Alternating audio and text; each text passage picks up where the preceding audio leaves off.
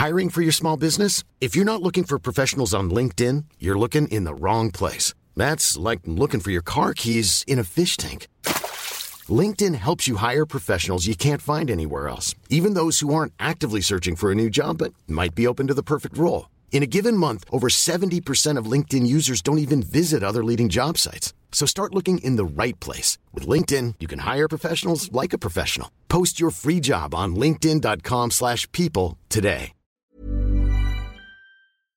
Bonjour à tous et bienvenue dans le Rendez-vous Jeu, l'émission bimensuelle où on vous résume toute l'actu du jeu vidéo et de l'industrie du gaming. C'est parti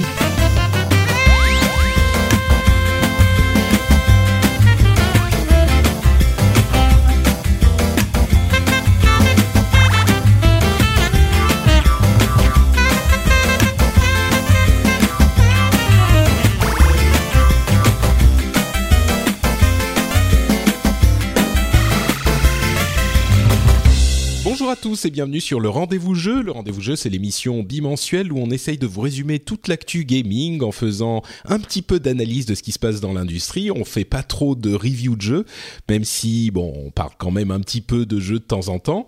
Euh, ça m'arrivera d'ailleurs, j'ai redécouvert un jeu dont je vous parlerai peut-être pendant l'émission et que je n'ai pas pu poser pendant euh, ces derniers jours.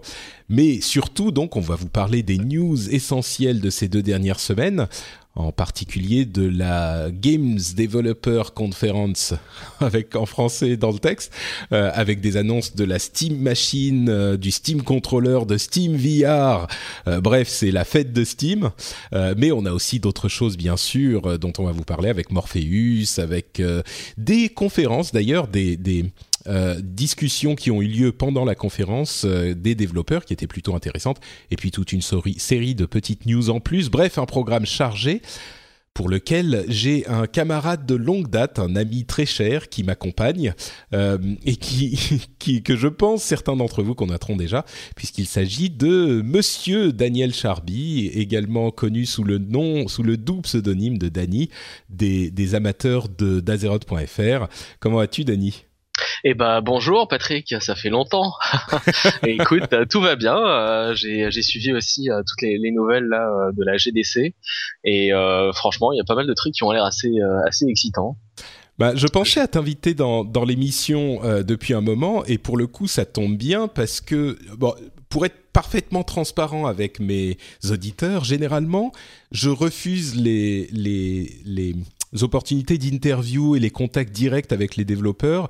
Je dis pas que c'est quelque chose qui me plaît pas, mais bon, je préfère, j'a- j'adore pas le format interview, donc là, ça sera pas une interview. Mais il se trouve que, comme par hasard, euh, tu travailles, euh, tu as un poste euh, important chez Alienware et que euh, il y a des annonces Alienware qui ont lieu à la GDC, donc tu vas pouvoir nous en parler. en incroyable, connaissance de cause.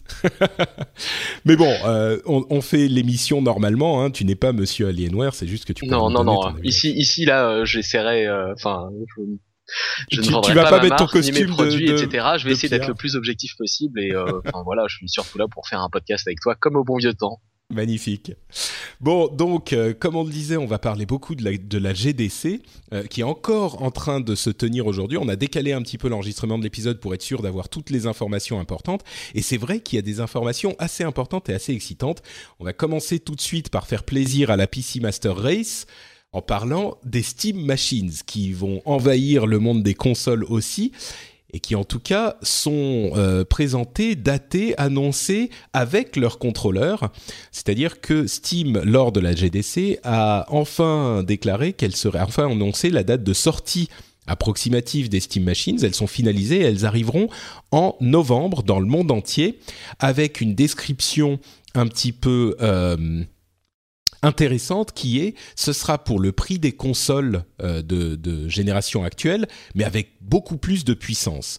Et ils ont annoncé des machines de chez Alienware de chez Falcon Northwest de euh, Zotac. Enfin il y a plusieurs constructeurs partenaires. Euh, et surtout le truc encore plus important c'est que euh, le contrôleur Steam qui est la pièce maîtresse la clé de voûte du système euh, Steam sera également disponible à ce moment évidemment pour 50 dollars et il a été finalisé. Euh, petites impressions. Alors évidemment, Alienware fait partie des, du, groupe de départ euh, pour les constructions de, enfin les partenaires sur les Steam Machines. Est-ce que tu peux déjà nous dire ce que c'est qu'une Steam Machine, pourquoi c'est important, euh, ce que, pourquoi Alienware s'y intéresse? Enfin, c'est assez évident, mais nous faire le topo. En fait, euh, au, niveau historique, c'est assez marrant parce que euh, je pense que Alienware est euh, pas mal en fait à la source du développement des de SteamOS et des Steam Machines en général, parce que à la base, quand Steam avait lancé son mode Big Picture, euh, on l'avait on l'avait lancé euh, sur l'Alienware X51. Donc tu sais, c'est le c'est un format euh, fin petit pour un pour un ordinateur de bureau, taille d'une Xbox 360, 360 à peu près. C'est un PC mais qui est qui est, un très PC, compact. c'est un, un ouais. PC un PC vraiment euh, enfin vraiment euh, un form un form factor extrêmement réduit. Euh, et donc à la base, on s'était rapproché de Steam à cette époque pour dire euh, en gros voilà, on aimerait intégrer euh, Big Picture, etc. Parce Pour- que ceux qui savent pas, que- Ouais, pour ceux qui savent pas, s'il y a des, des gens qui n'aiment que les consoles ici, Big Picture, c'est un mode pour Steam euh, qui change l'interface de manière à pouvoir la rendre utilisable euh, principalement sur une télé, ou en tout Et cas sur un très grand avec une manette donc, surtout. Oui, oui, tout à fait. C'est surtout ça l'intérêt. Et donc voilà, et les discussions avaient commencé à cette époque-là, donc il y a je sais pas trois trois ans, quelque chose comme ça. Et, euh, et à partir de là, euh, nos, nos équipes de développement produit se sont dit, euh, enfin avec Steam, euh, main dans la main vraiment, est-ce qu'on pourrait lancer euh, un, un produit euh, qui serait vraiment dédié en fait et qui sortirait donc de, de l'écosystème Windows euh, pour euh, pour avoir une interface plus simple, une utilisation plus simple et euh, tout en gardant la flexibilité d'un PC. Et donc c'est euh, c'est à ce moment-là que, euh, enfin je pense, hein, selon l'histoire en tout cas, que Steam, Steam et donc Valve euh, se sont mis à développer SteamOS et, et la manette. Donc Big Picture ex- existait déjà, mais c'est vrai que SteamOS, qui est euh, bah, une variation de Linux qui rentre dans un PC et qui transforme le PC en fait en Steambox, euh, finalement, en machine qui ne fait tourner que Steam et qui se branche sur la télé avec un, un câble HDMI classique, donc ça le transforme en console, euh, en quelque sorte. Et ouais, vas-y. Ça en, ça en fait une vraie, une vraie console en fait, tout simplement une, une console, enfin une interface de console, euh, tout en ayant la flexibilité en fait d'un PC. Et je pense que c'est l'avantage des, des Steam Machines finalement sur sur les consoles, c'est que euh, quelle que soit la marque, hein, euh, c'est finalement euh, que le jour où tu as envie de rajouter du stockage. C'est simple, enfin c'est relativement simple. Le jour où tu as envie de rajouter une carte graphique plus puissante sans avoir à changer la machine, bah, tu peux le faire facilement. C'est, à vrai dire, ça va même encore plus loin que ça, je trouve. Euh, bon, en, en, en l'occurrence, l'Alienware. Euh, parlons, tiens, du, prix et des, capacités, puis je parlerai d'une manière générale de l'écosystème Steam Machines ensuite, qui pourrait être vraiment intéressant. Euh, donc l'Alienware Steam Machine, il coûte aux États-Unis 479 dollars. Tu sais combien ça coûtera en euros ou pas? Écoute, c'est un peu tôt pour le dire euh, en ce moment, mais en général, on est on est on est aligné avec les, les prix américains. Ce qu'il faut savoir, c'est 470 479 dollars. Euh, les prix américains n'incluent pas la, la TVA, donc euh, on, on, peut, on, ce sera vraiment très autour proche. de 500 euros, quoi. Voilà, Entre de toute façon, 450 de toute façon, 500. ce qu'il faut savoir, c'est que le, la Steam Machine Alienware, euh, c'est une version, euh, une version de l'alpha, en fait, de l'Alienware Alpha qui a déjà été lancée il y a quelques mois. Ouais. Euh, donc c'est, enfin, c'est vraiment format console euh, avec Windows 8.1. Et donc là, ce sera la version en fait SteamOS fournie avec la manette, euh, la manette Steam. Euh, donc la machine sera, sera vraiment équivalente à ce qui existe aujourd'hui, mais euh, vraiment pour l'écosystème Steam. Ouais. Euh, et d'ailleurs, il y a, comme on le disait, d'autres euh, d'autres form factors. Il y a euh, la, la machine Zotac qui est un petit peu plus chère. On n'a pas les prix exacts, mais elle est un petit peu plus chère, mais très très compacte.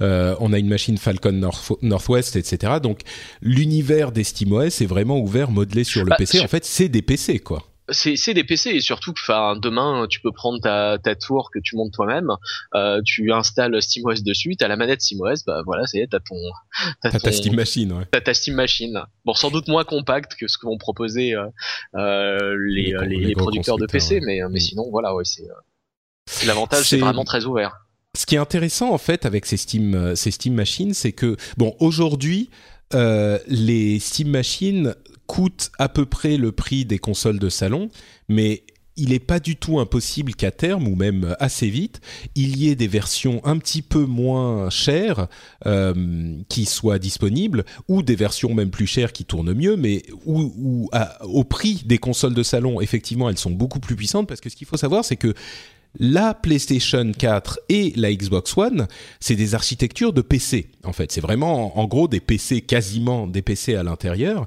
euh, mais des PC spécialisés avec l'OS de euh, Sony ou de Microsoft euh, dans le ventre. Et c'est pas, c'est même pas des PC particulièrement puissants en fait. C'est des PC pour il y a ben, deux ans quand ils sont sortis qui étaient corrects mais pas invraisemblables. Et en l'occurrence, euh, ça veut dire que les Steam Machines qui sortent au même prix aujourd'hui sont a priori euh, plus puissants et qu'il est possible d'avoir des Steam Machines en théorie qui soient moins chères et qui soient bien sûr moins puissantes mais beaucoup moins chères et qui fassent tourner les mêmes jeux. Parce que franchement aujourd'hui on n'a pas besoin d'un PC à euh, je sais pas 600 700 euros pour bien faire tourner les jeux. Un PC Bon, euh, si vous, vous, montez un truc à 200 euros, évidemment, ça va pas être euh, le, foudre de guerre. C'est même difficile à monter pour 200 euros, mais c'est pas totalement impossible en théorie. Donc il y a une flexibilité, comme tu le disais, qui est impressionnante avec les Steam Machines.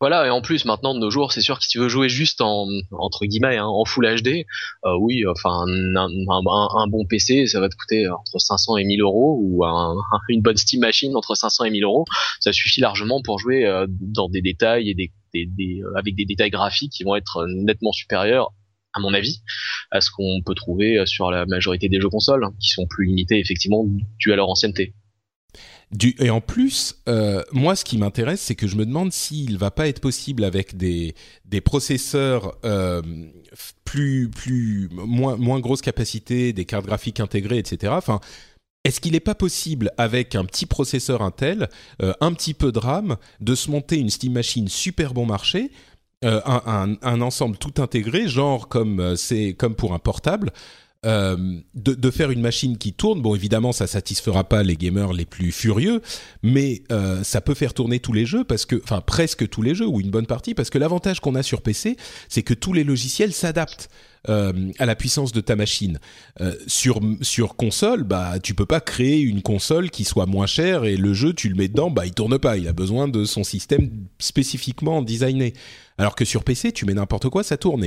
Alors bien sûr, tu vas peut-être pas faire tourner The Witcher 3, en, en, en, 4K, en, 4K ah bah voilà.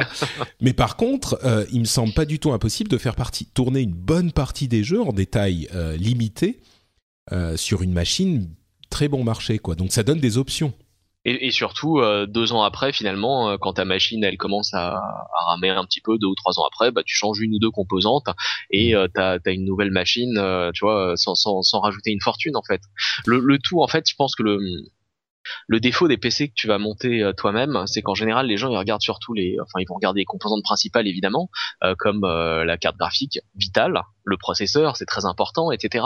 Mais finalement aussi tu la, qualité du châssis, de la carte mère, l'alimentation, les tensions, etc. Le, le, système de ventilation, de refroidissement. Et, et je pense que c'est surtout ça en fait qui va rajouter à la note sur un PC. En contrepartie, quand tu achètes une, tour de bonne qualité, bah, tu la gardes 6 ans c'est sûr. Bah bon, accessoirement, moi je monte peut-être mon mes PC, encore que maintenant j'ai plus tellement envie, mais euh, mais c'est pas le cas de tout le monde. Et en l'occurrence, la Steam Machine euh, d'Alienware, j'imagine que c'est le cas pour certaines autres, euh, d'autres marques aussi, mais tout est, comme tu le dis, tout est euh, upgradable. Euh, tu peux changer sur, ce que sur tu la, veux sur la Steam Machine d'Alienware, il y a que la carte graphique en fait qui n'est pas upgradable. Elle est soudée à la carte mère, mais sinon le processeur, la mémoire, le disque dur, oui, c'est tu, tu, peux les mettre à jour. Et je l'ai je l'ai moi-même ouverte en fait, et effectivement tous les toutes les composantes en fait sont accessibles de manière relativement simple. Il n'y a pas besoin d'avoir fait Polytechnique en fait pour pour rajouter un, un, disque dur ou un SSD à l'intérieur. D'accord. Et l'autre élément clé de cette, euh, de cette annonce, c'était la finalisation du Steam Controller. Et le contrôleur Steam, en fait, c'est évidemment la clé de voûte, comme je le disais, de la, de la Steam Machine parce que c'est bien beau de mettre euh, les jeux de les jeux PC sur votre grande télé et de vous affaler dans le canapé. Euh, vous n'allez pas vous trimballer avec le clavier et la souris et contrôler un jeu PC avec une manette et franchement a priori c'est mission impossible. Pour certains ça marche parce que c'est des jeux qui sont euh, cross-platform développés sur PC, console, etc. Et donc on peut déjà brancher une manette et les contrôler comme on le ferait sur console. Mais pour certains, euh, c'est plus compliqué. Pour certains, c'est carrément mission impossible. Et le pari de Steam, de, Valve avec avec SteamOS, c'était de fournir aussi une manette qui soit agréable à utiliser quand on est affalé dans le canapé justement, euh, mais qui permette de contrôler les jeux de manière satisfaisante. Et ils ont sorti c'est pas peut-être 5 euh, 6 itérations de cette manette avec des formes complètement différentes, il y en avait où il y avait que des trackpads, euh, il y en avait où il y avait des écrans des écrans sur la machine, des écrans tactiles, il y avait plein de versions différentes. Et au final, la version qu'ils ont est une sorte de compromis de tout. Et d'après tous les tests euh, des gens qui les ont eu entre les mains, aussi incroyable que ça puisse paraître, ça fonctionne. Euh, alors, la forme finale, pour ceux qui ne, l'ont pas vu encore, c'est euh, une manette qui est dans la forme un petit peu comparable à une manette de console, sauf que vous avez un stick analogique sur la gauche, quatre boutons sur la droite. Là, c'est comme un morceau de manette Xbox. Et en plus de ça, vous avez un petit peu excentré, euh, un petit peu plus haut euh, en dehors du bas excentré, vous avez deux sortes de trackpad dont l'un au moins est cliquable euh, et l'autre, en fait à droite c'est cliquable si je ne m'abuse et à gauche il y a une sorte de croix en indentation dans le trackpad et il reproduit l'inertie de la souris. pour contrôler la souris, le pointeur, comme vous le feriez avec une, une souris. Et c'est un bah, petit peu plus moi, ce que j'ai lu là-dessus, en fait, c'était que c'est plutôt euh, comparable à un trackball plus qu'à une souris. Exactement, exactement. Ouais. Bon, ça contrôle le pointeur, mais oui, c'est comme, euh, c'est un petit peu comme un trackball, effectivement.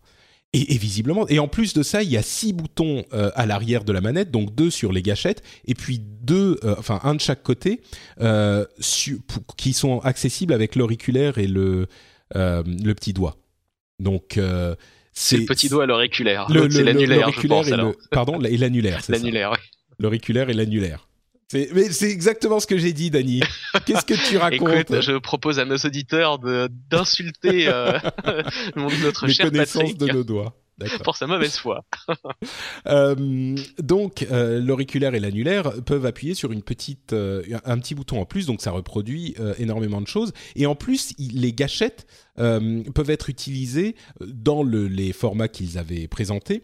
par exemple, pour viser en appuyant un peu sur la gâchette et tirer en appuyant un petit peu plus. Euh, c'était ce genre de, d'utilisation qu'il préconisait.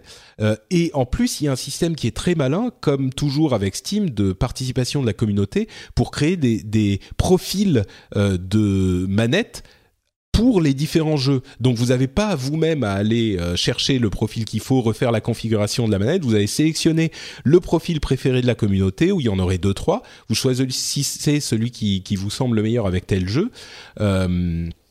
Et vous, vous utilisez la manette, au mieux euh, avec euh, le, les jeux qui, qui correspondent.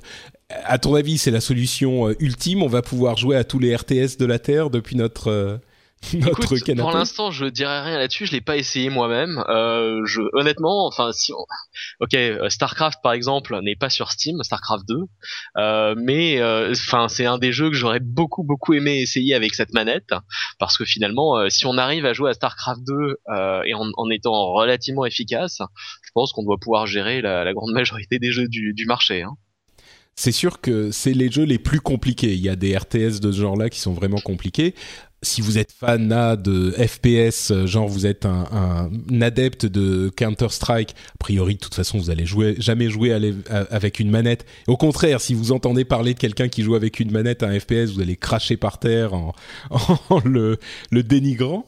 Mais euh, mais pour pour la plupart des jeux, ça pourrait suffire euh, pour les amener à la à la euh, en, fait, déjà, il y a une grande partie des jeux qui fonctionnent euh, relativement bien avec une simple manette Xbox 360 sur Steam. Donc finalement, je pense que euh, pour moi, les deux intérêts de, de, cette nouvelle manette, c'est un, effectivement, tous ces jeux qu'on peut gérer pour l'instant qu'avec un clavier et une souris. Et deuxièmement, ensuite, ça pourra sans doute permettre aussi de développer des nouvelles idées, de nouveaux, de, nouvelles manières de contrôler les jeux sur PC. Hmm. Ah, c'est vrai, j'y avais pas pensé même à l'innovation, mais. Euh, mais je pense que voilà, pour moi, c'est plutôt une innovation et, euh, et, arriver justement à sortir de cette contrainte de euh, voilà, c'est quand même vachement bien un clavier et une souris. C'est difficile de pour une manette de remplacer ça. Peut-être qu'à terme, avec la, la, manette SIM, ils y arriveront. Hein.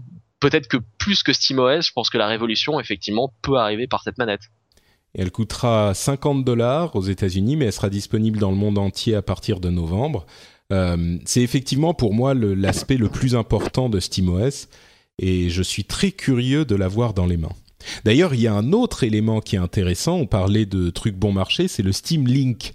Euh, T'as vu ce que c'est ce Steam Link? ouais. Écoute, pour l'instant, je reste quand même dubitatif. Euh, alors, donc, c'est une solution de streaming pour nos éditeurs qui fonctionne exclusivement donc avec avec Steam.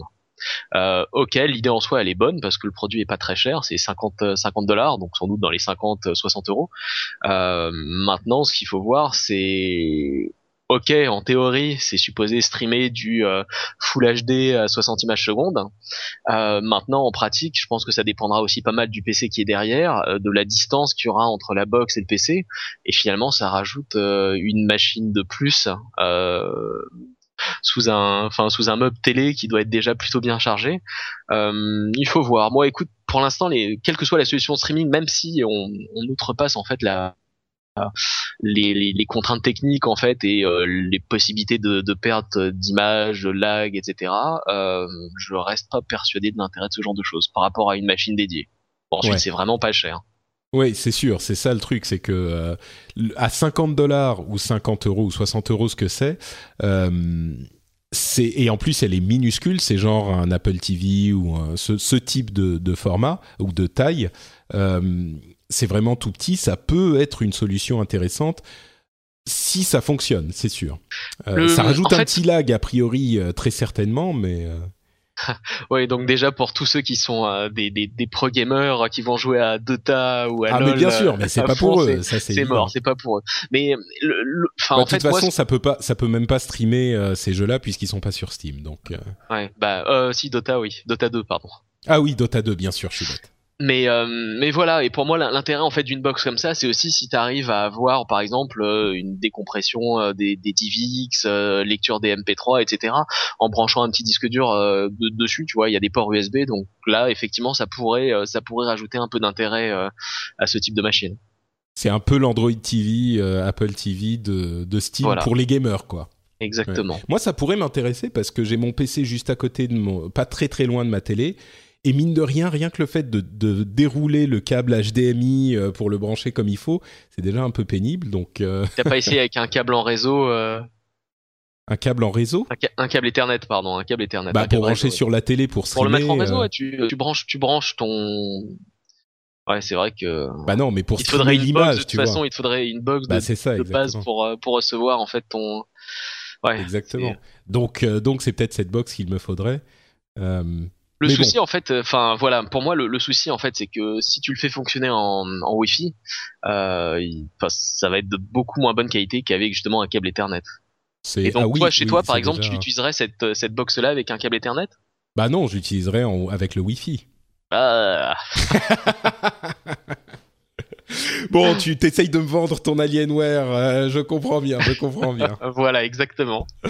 Euh, bah, un autre truc qui est euh, intéressant et un petit peu intrigant pour les gens qui aiment le streaming, c'est la nouvelle version de la Nvidia Shield, ou en tout cas un, nouvel, un nouveau truc qui s'appelle Shield de chez Nvidia, qui est une sorte de Android TV à 200 dollars, qui est bah, une box qu'on qu'on branche à la télé, qui est en fait un Android, comme le Shield à l'époque où c'était une sorte de manette portable avec un écran, mais là c'est un nouveau, une nouvelle machine. Elle fait du 4K, elle est disponible en mai, elle coûte 200 dollars comme je le disais, et euh, c'est en partie dédié au streaming avec un service de streaming, euh, un, vrai service de streaming, donc pas euh, depuis votre PC, pas en home network comme le Steam Link, mais là ils ont un service de streaming dédié à cette machine euh, qui est dans le cloud, donc un petit peu comme le PlayStation Now ou OnLive ou ce genre de choses, et ils ont contrairement à OnLive qui a eu de gros problèmes pour ça, ils ont une bibliothèque qui a l'air qui a l'air correct. Euh, à savoir qu'ils auraient disponible The Witcher 3 quand il sort, une série de Arkham, euh, donc Arkham City, Arkham Asylum, euh, Shadow of Mordor, que ce qui est le jeu que j'ai redécouvert ces derniers temps et que j'adore, mais comme c'est pas possible, j'y ai passé 30 heures dans les deux derniers jours. il est franchement peut-être qu'on prendra le temps d'en parler tout à l'heure. J'ai vraiment beaucoup aimé ce jeu. Bon, c'est un service de streaming encore un. Là aussi, ça va donner de l'urticaire à Dany parce qu'il veut euh, zéro lag sur ses machines. Euh, 200 dollars pour une télé, pour une set-top box Android qui en plus peut faire tourner des jeux Android en local. C'est un peu une machine Frankenstein, mais ça pourrait être intéressant. Je sais pas. Ouais, bah alors moi déjà les jeux Android, euh, ok c'est bien, mais finalement bon, ça, on parle à des gamers là, pas... Voilà. Surtout, surtout que finalement, t'as les mêmes sur ton téléphone, hein, donc euh, bon, mhm. écoute, c'est pas grave. Mais si on met ça de côté, en fait, je trouve que l'idée est bonne. Pour moi, le le souci, c'est déjà il y a une partie des jeux qui seront jamais disponibles, euh, notamment ceux qui sont sponsorisés par, euh, tu sais, ou euh, par AMD. Donc euh, je doute qu'Nvidia euh, offre du streaming en fait sur ces jeux-là un jour. Euh, et ensuite effectivement tu as le, souci de la stabilité de la connexion, du lag, etc. Bon, toi et moi on a de la chance, on est reliés en fibre optique parce que voilà, on habite dans des grandes villes. Mais mais quid en fait de la personne qui est en banlieue ou genre un peu loin, un peu loin du du d'une autre connexion ADSL et qui a genre une du répartiteur voilà et qui a un peu une connexion bof faut voir. Euh, en soi, je pense que c'est sympa, surtout que finalement l'intérêt de ce genre de machine-là, c'est que bah, une fois que tu l'as et si le streaming fonctionne correctement, bah t'as plus besoin de changer de machine jamais. Hein. Ouais, oui, c'est pas faux, c'est pas faux. Mais bon, moi personnellement, c'est vrai que je suis euh, euh, assez adepte des machines très polyvalentes et tant qu'à faire, si je vais, enfin très polyvalentes dans le sens plutôt les PC complets. Et si je vais choisir un truc qui va faire du streaming, je me demande si le Steam Link n'aurait pas ma préférence. Parce que pour le coup, c'est vraiment pas cher. C'est pas que j'ai envie d'avoir le, les jeux Android de toute façon. Donc euh, peut-être que c'est plutôt vers un truc vraiment en bon marché que je me dirigerai. Mais Bon, pourquoi pas, ça pourrait être intéressant, surtout qu'il y a un système d'abonnement euh, pour le streaming qui fait que vous avez accès à une partie des catalogues, des jeux du catalogue gratuitement. Donc ça, c'est intéressant aussi. Il faudra voir combien coûte cet abonnement. C'est comparable au, service PlayStation Now. Et à mon avis, c'est plus de là que vient l'intérêt du truc. Bien sûr, ça sera des jeux un peu plus anciens, mais si on peut jouer à beaucoup de jeux PC pour euh, je sais pas moi, 5 euh, ou 10 dollars par mois, euh, et qu'on a un catalogue suffisant, ça pourrait être intéressant. C'est pas encore une fois, c'est pas pour les, les fous de jeux PC, les acharnés de la PC Master Race, mais pour un certain type de gamer, ça pourrait être une, une option intéressante à 200 dollars finalement. C'est moins cher qu'une vraie console nouvelle génération. Et les graphismes dont qu'ils ont montré en streaming, bon, c'était une démo dans un environnement contrôlé, etc. Mais ils ont montré The Witcher 3 euh, en streaming sur un écran énorme. C'était super beau super beau, vraiment. Euh, donc bon, ensuite, effectivement, euh, il faut avoir une bonne connexion et tout ça, mais The Witcher, vous le payez, je sais pas, le prix de The Witcher, vous avez la console moins chère, ça pourrait intéresser une partie du public, quoi. Faut voir. En tout cas, je propose que euh, tu l'achètes hein, et ensuite on ira laisser chez toi une après-midi euh, pour voir un peu ce que ça donne. Bon, écoute, 200 dollars, peut-être que ça pourra se tester. Le problème, en fait, c'est pas ça. C'est que j'ai déjà presque toutes les consoles. Il y a la Xbox One qui va arriver à un moment avant la fin de l'année. Je serais peut-être intéressé par un Steam Link pour tester. Euh, et si c'est pas ça, je prendrai peut-être une Steam Machine. Au final, ça va commencer à faire beaucoup de machines sous la télé, quand même. C'est vrai. Écoute, le, le euh, Woman Acceptance Factor est une chose importante, donc euh, je propose déjà que tu règles ce problème-là. Et puis on parlera de. Et ensuite on en reparle. Bon, pour les vrais furieux, pour les vrais barbus, pour les vrais énervés du PC, Nvidia avait aussi une annonce qui devrait les intéresser. C'était l'annonce du Titan X. C'est ce que c'est le Titan X? Évidemment, évidemment. On entend parler euh, depuis longtemps. Bah oui, oui, bon, écoute, euh, bah déjà il y avait le, la Titan Z en fait qui était sortie euh, quand il y a un an, un peu plus d'un an maintenant, qui avait fait euh, sensation à l'époque et maintenant bah la version la version 2015 sort dans, dans, dans, quelques semaines donc c'est bah, c'est une carte graphique qui fait rêver hein, mais à quel prix c'est surtout ça? Alors c'est la, la, le nouveau de gamme qui devrait arriver bientôt chez Nvidia. Euh, qui a, tenez-vous bien, alors pour vous donner un ordre d'idée, généralement les cartes graphiques euh, ont environ 2 à 4 gigas de RAM, c'est la moyenne hein, pour les cartes graphiques normales. Euh, certains en ont moins, je ne sais pas si certains en ont, certaines en ont plus. Oui, oui, il y, en a, qui en ont plus, il me semble. Hein. J'en avais déjà vu à 8, mais euh, ah ça dépend. C'est courant, ouais. D'accord. Et eh ben, en l'occurrence, là, il y en a 12 gigas de RAM euh, sur cette machine. Bon, c'est sans doute une architecture Maxwell qui est commune aujourd'hui, mais boostée. Euh, à mon avis, c'est le genre de carte qui sort à quoi? 800 000 euros, quoi. Pas 800 000. Non, non, non. La Titan Z, déjà, à l'époque, quand elle était sortie, de tête, elle était à 2000, 2500. À ce point-là? Ah ouais, ouais, non, c'était extrêmement cher. Elle est peut-être je m'en souviens plus très bien, mais peut-être disons 1500. Mais oui, oui, c'était beaucoup plus de 1000 euros. Et euh, voilà, donc ah, oui, je me rendais pas compte que c'était aussi cher que ça pour bah, une carte graphique uniquement, quoi. Disons, disons, enfin, bon, ensuite, euh, à l'époque, la Titan Z, c'était, euh, il y avait deux processeurs de 780 dessus. D'accord. Donc en sachant que chacun de ces processeurs à la base individuellement euh, serait vendu sur une carte graphique à 500-600 euros, ouais, déjà tu tu euh, voilà tu fais la multiplication et t'as un prix euh, as un prix relativement raisonnable. Donc moi je, je me suis précommandé une configuration avec triple carte graphique en X. mon anniversaire est bientôt donc si vous voulez faire des dons, je vais en avoir besoin. bon, Dani, je commence à mettre des sous dans mon dans ma mon, cochon euh, tirelire. Mais, je pense que ce, genre de carte graphique, bon, déjà, c'est pour les enthousiastes, mais en plus, je pense que même, même une configuration en triple 4K, euh, je suis pas sûr que ça ait besoin d'autant de puissance. Oui, c'est certain, oui. C'est vraiment pour donner la possibilité à ceux qui veulent des trucs monstrueux de, de les acheter. Pour ceux voilà, c'est celui qui veut avoir la plus grosse puissance de calcul. J'ai bien aimé la pause que tu as fait.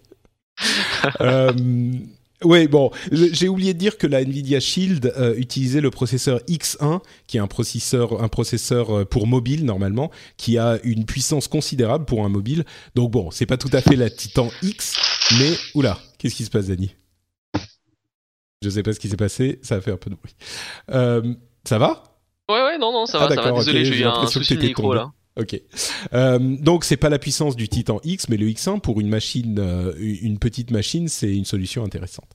Euh, dernière annonce de, de, non pas dernière annonce, encore une annonce de Steam. Décidément, c'était vraiment la fête de Steam. Le Source 2 Engine, euh, le moteur graphique Source 2 qui est annoncé, qui est gratuit pour les développeurs, donc euh, bah, gratuit, euh, qui, qui est la nouvelle version du moteur Source qui a beaucoup évolué depuis 10 ans, mais qui était euh, utilisé dans une tripotée de jeux, notamment de jeux de Valve comme bah, Half-Life 2, CS Left 4 Dead, Left 4 Dead, CS Stream, CS Go, pardon, CS Source, je vais y arriver, et CSGO bien sûr, Team Fortress, etc., etc.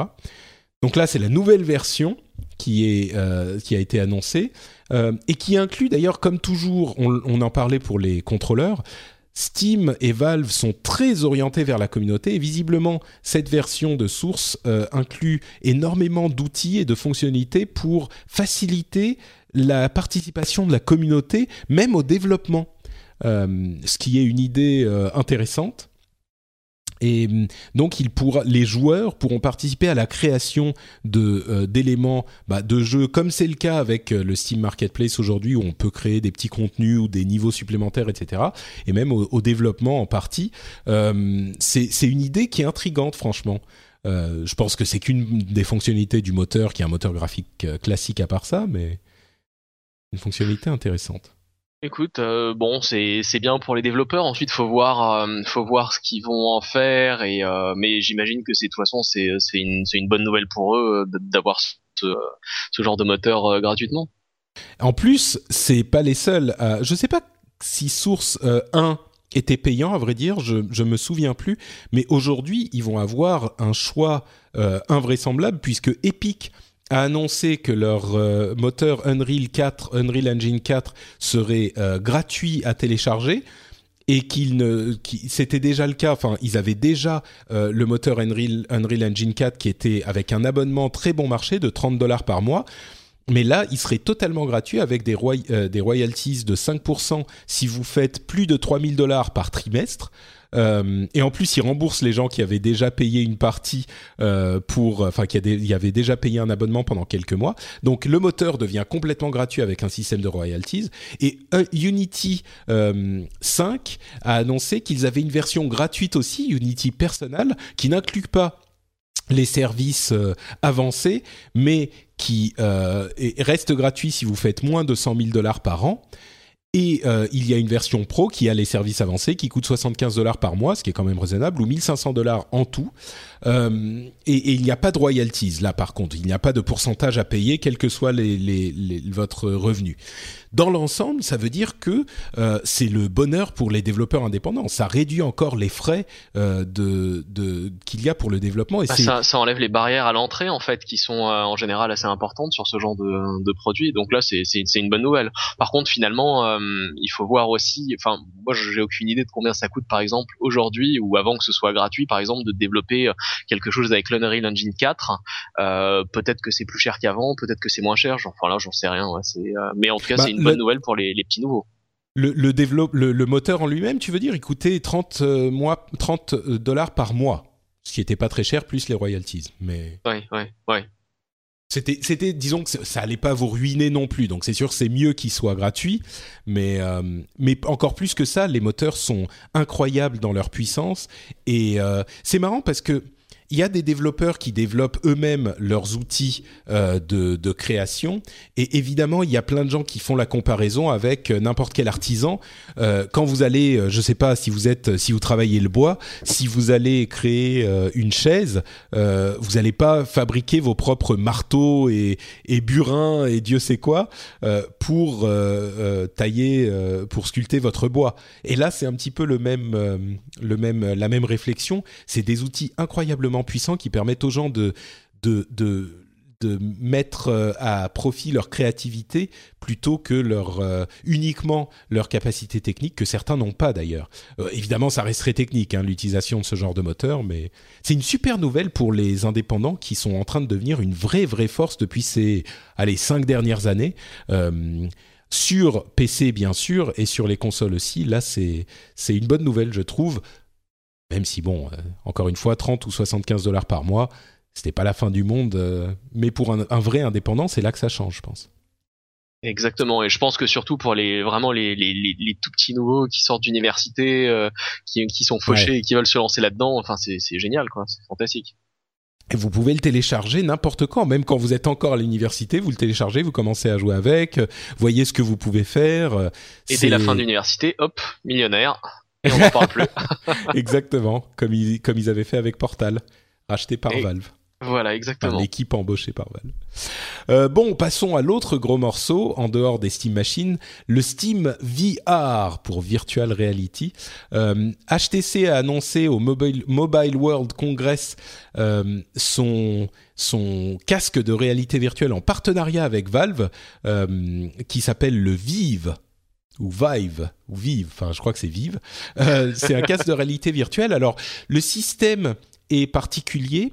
Euh, je vais vous l'écrire rapidement. Il y a en gros un casque de réalité virtuelle comparable à celui de Oculus, hein, euh, le, le, casque de, de l'Oculus, avec en plus euh, deux éléments importants. D'une part, des stations, des base stations, des stations que vous posez dans votre pièce qui vont repérer euh, votre position, en tout cas la position du casque, donc pouvoir vous situer dans l'espace. Euh, et d'autre part, des manettes spécialement conçues pour cette utilisation, qui sont des sortes de, vous vous souvenez des PlayStation Move, des sortes de, bah, des, des, des grosses, euh, comment décrire ça, tiens? C'est peut-être des, comme, comme deux Wiimote en fait. C'est ça, ouais, exactement. Un petit peu comme deux Wiimote, euh, avec des gâchettes et des boutons un petit peu partout, qui elles aussi sont repérées par les base stations, donc qui vous permettent de voir vos mains dans l'univers euh, virtuel. Euh, et donc ça vous place euh, vous dans une pièce dans laquelle vous pouvez bouger comme vous voulez. Évidemment, il faut avoir un peu de place. Euh, et vous pouvez contrôler les choses de manière très tactile. En tout cas, c'est ce que disaient les gens qui l'ont essayé.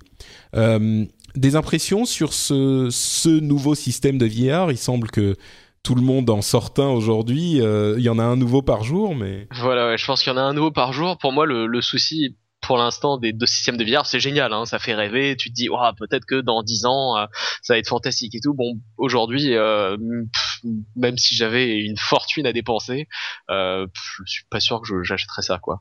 C'est vrai. Même pas pour essayer, si ça coûtait 200 euros. écoute, bah, premièrement, il faut la place. Donc mhm. à voir, mais je, par exemple chez toi, je pense que c'est un truc à se tuer. mais en, en, plus, tout cas, rentrer dans les dans les meubles toutes les deux secondes. Exactement. Et en plus, il faut voir, il faut voir euh, ce qui, enfin, comment euh, comment ça va gérer euh, les jeux qui existent déjà et ce que ça va apporter en plus. Donc c'est super sympa. J'ai un peu peur que ce soit le genre de gadget où parce qu'il n'y a pas d'application dédiée pour l'instant qui apporte vraiment un gros plus, ça soit amusant une demi-heure quoi. Un peu mm. comme l'Oculus Rift en fait il y a des gens qui sont en train de, de, hurler dans leurs écouteurs, des, des, fans de la réalité virtuelle ou de l'idée de la réalité virtuelle. Ah non, mais l'idée est géniale, hein, je critique pas du tout l'idée, l'idée est fantastique et ça fait rêver. C'est juste qu'aujourd'hui, je suis pas sûr que euh, l'intérêt d'en prendre un demain là ce soit euh, encore euh, vraiment une très très bonne idée. à terme, peut-être que dans 5 ans ce sera ce sera bien, mais pour l'instant c'est un peu bah, par exemple comme acheter une télé 3D. bon, qu'on aime ou pas, acheter une télé 3D quand ça venait de sortir, ça n'avait aucun intérêt puisqu'il y avait rien, euh, rien qui soit, euh, il n'y avait pas de, il y avait pas de contenu quoi. De, contenu en fait. Voilà. Bah, disons que là, euh, le contenu est peut-être un peu plus facile à créer parce que les jeux sont déjà développés en 3D, on peut les adapter en partie à, à, au nouveau modèle réalité virtuelle, mais il y a une chose très intéressante qui a été dite à propos du, euh, projet Morpheus de Sony, qui est le casque de réalité virtuelle de Sony, euh, qui devrait sortir d'ailleurs, là aussi on a eu des grosses annonces, euh, qui devrait sortir dans la première moitié de 2016. ah oui, entre parenthèses, les casques de réalité virtuelle devraient être disponibles cet été ou ce printemps plutôt en version développeur et là aussi à la fin de l'année en version consommateur. Donc pour Valve, les choses vont arriver assez vite. Euh, donc on, y est presque, on arrive à la fin de l'année. Pour Sony, c'est euh, le début de l'année prochaine, 2016, première moitié de 2016, et donc Morpheus aura un bel écran 1920 euh, par 1080, 5,7 pouces, un rafraîchissement de 120 Hz, donc c'est très important le rafraîchissement rapide pour ne pas avoir de mal de mer, euh, ça c'est vraiment hyper important. C'est pour le, module de Valve, on est à 90 images secondes, donc ça devrait aller aussi. Là, on est à 120 un angle de vision de 100 degrés pour le Morpheus. Euh, ça marche avec la, caméra PlayStation et les PS Move. Donc pareil, des sortes de Wiimote, on en a deux et ça repère nos mains. Donc c'est un petit peu là aussi une expérience euh, pour une pièce complète, contrairement à l'Oculus qui lui est pensé un petit peu plus comme une expérience où on reste assis plutôt que forcément euh, une expérience ou pas forcément mais plutôt penser comme une expérience pour quand on est debout. Euh, évidemment, les deux peuvent faire les deux, hein, mais c'est de cette manière qu'il est envisagé. Euh, et, c'est vrai que dans le cas donc du de Valve et de Morpheus, on a une on a besoin de place déjà, c'est la première chose pour faire la plupart des démos dont ils ont parlé, mais il y en a qui étaient vraiment intéressante quoi. Il y en a une, c'était pour euh, Valve où on était dans le Hobbit avec Smaug avec son trésor en fait dans le les les ah les caves les les, le tombeau, non pas le tombeau, les, les la, montagne. la montagne des nains, quoi, le, la montagne des nains, comment elle s'appelle. voilà, je suis sûr que les auditeurs nous corrigeront. La forteresse euh, des nains. Et on, on rentrait, on marchait autour, dans, on marchait sur le trésor de Smaug, et puis au bout de, on pouvait attraper les pièces grâce à, à ces manettes un petit peu particulières, les triturer un petit peu, et puis à un moment, il y a Smaug qui arrivait et qui commençait à crier. On était vraiment dans cet univers, ça c'est enthousiasmant. Euh, et qui commence à parler, à dire les trucs, et donc on est plongé là-dedans. C'était Weta Digital qui avait créé la démo. Il y en avait une où il y avait euh, une sorte de FPS et on devait prendre les euh, les chargeurs et recharger nos machines, enfin nos, nos, armes, et se planquer derrière le bureau pour se planquer dans le jeu et puis se lever et tirer. Enfin, c'est vraiment l'immersion au-delà même de la question de euh, est-ce que c'est possible avec la place, c'est encore une fois un petit peu comme le motion gaming avec euh, euh, Kinect et les Wii. J'ai pas envie de faire ça pendant une heure, une heure et demie quand je joue à des jeux vidéo. Quoi, dix minutes ça va, mais au bout d'un bah, moment. Tu, te souviens de ces jeux d'arcade qu'il y avait au Japon, genre de, de, pistolet ou de boxe où tu avais des capteurs en fait et il fallait bouger, jouait ensemble. C'est sympa, mais c'est fatigant. Hein. Alors c'est un super, c'est un super, une super méthode pour faire du sport un peu chez soi, en, en restant quand même geek jusqu'au bout, mais mais bon, disons que tu peux pas faire ça 8 heures par jour. C'est sûr. Mais au bout de vraiment au bout de 10 minutes, on est crevé à faire ces trucs-là. Donc euh, je suis un petit peu circonspect. Moi, je, dirais que la, la, les versions, enfin les, les jeux où on sera simplement à son bureau ou juste debout sans devoir gesticuler comme un singe euh, seront a priori plus gamers et plus viables sur le long terme. Bah, déjà, ce qu'il faut voir, enfin, ce que j'attends moi, c'est de voir les vraiment les premiers jeux exclusifs qui vont sortir pour ces systèmes-là, euh, parce que euh, c'est sûr que si t'adaptes, euh, je sais pas, le dernier Call of Duty là-dessus, ça va sans doute être très sympa, mais le, tu vois, les, les sensations vont pas changer fondamentalement énormément par rapport à la version de base. Moi, j'attends surtout les jeux d'exploration spatiale, genre Elite Dangerous ou ou euh, Star Citizen, tu vois, ce genre de truc, où fonctionnellement, c'est cohérent d'avoir la tête qui bouge indépendamment de, euh, du contrôle de l'appareil dans lequel on est. et, là, ça peut être vraiment immersif et intéressant. Surtout euh, si c'est réaliste et qu'il faut 20 minutes pour passer d'une planète à une autre. Ouais, bon, ça, c'est pas réaliste, mais si tu veux dire s'il faut 8 ans. Ah bah s'il faut 850 ans pour passer d'un système à un autre, c'est encore moins bien, c'est un peu long. Hein. Attention au euh, torticolis. Ouais, exactement. Une autre marque sur Morpheus justement et sur, euh, j'ai trouvé le commentaire d'un développeur sur Reddit euh, qui était vraiment vraiment intéressant, qui expliquait pourquoi, à son sens, Morpheus avait très peu de chances de devenir un système de, de, vendre beaucoup ou au moins d'avoir le soutien des développeurs. C'était vraiment intéressant et je vais vous vous raconter son analyse. Il disait que euh, les consoles qu'on a aujourd'hui sont, comme je le disais tout à l'heure, When you're ready to pop the question, the last thing you want to do is second guess the ring. At BlueNile.com, you can design a one-of-a-kind ring with the ease and convenience of shopping online. Choose your diamond and setting. When you find the one, you'll get it delivered right to your door. Go to Bluenile.com and use promo code LISTEN to get $50 off your purchase of $500 or more. That's code LISTEN at Bluenile.com for $50 off your purchase. Bluenile.com code LISTEN. Hiring for your small business? If you're not looking for professionals on LinkedIn, you're looking in the wrong place. That's like looking for your car keys in a fish tank. LinkedIn helps you hire professionals you can't find anywhere else, even those who aren't actively searching for a new job but might be open to the perfect role. In a given month, over 70% of LinkedIn users don't even visit other leading job sites. So start looking in the right place. With LinkedIn, you can hire professionals like a professional. Post your free job on linkedin.com slash people today. Des PC moyennement puissants ou puissants moyen plus euh, d'il y a deux ans. Et ils sont déjà en train de les pousser dans leur dernier retranchement, ou pas vraiment dans leur dernier, mais ils sont en train de les pousser à fond pour essayer d'avoir des, des, des, images euh, vraiment belles sur PlayStation, puisque c'est de la PlayStation qu'on parle. Et le problème d'un casque de réalité virtuelle, c'est qu'il faut euh, afficher chaque image deux fois. Il faut calculer chaque image deux fois pour l'œil droit et l'œil gauche. Donc ça veut dire que ça divise presque la puissance de calcul par deux.